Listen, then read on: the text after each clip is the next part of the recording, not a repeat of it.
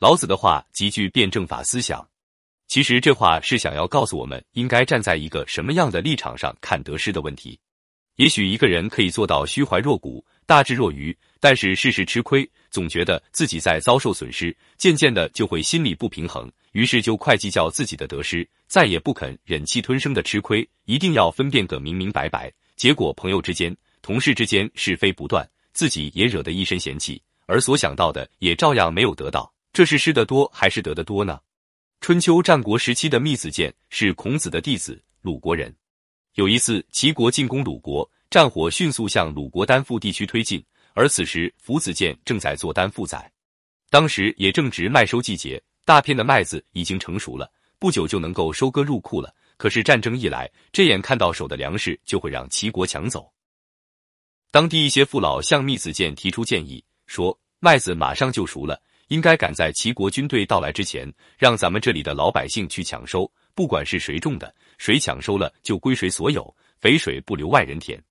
另一个也认为是啊，这样把粮食打下来，可以增加我们鲁国的粮食，而齐国的军队也抢不走麦子做军粮，他们没有粮食，自然也坚持不了多久。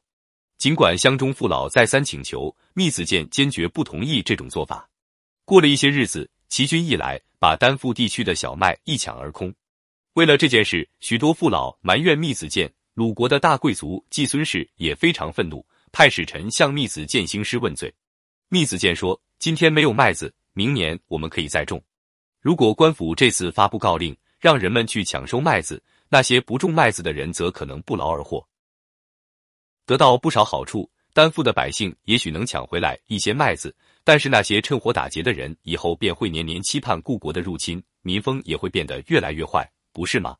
其实担负一年的小麦产量对于鲁国的强弱影响微乎其微。鲁国不因为得到担负的麦子就强大起来，也不会因为失去担负这一年的小麦而衰弱下去。但是如果让担负的老百姓，以至于鲁国的老百姓都存了这种借敌国入侵能获取意外财物的心理，这是危害我们鲁国的大敌。这种侥幸获利的心理难以整治，那才是我们几代人的大损失呀。密子建自有他的得失观。他之所以拒绝父老的劝谏，让入侵鲁国的齐军抢走了麦子，是认为失掉的是有形的、有限的那一点点粮食，而让民众存有侥幸得财得利的心理，才是无形的、无限的、长久的损失。得与失应该如何舍取？密子建做出了正确的选择：要忍一时的失，才能有长久的得；要能忍小失，才能有大的收获。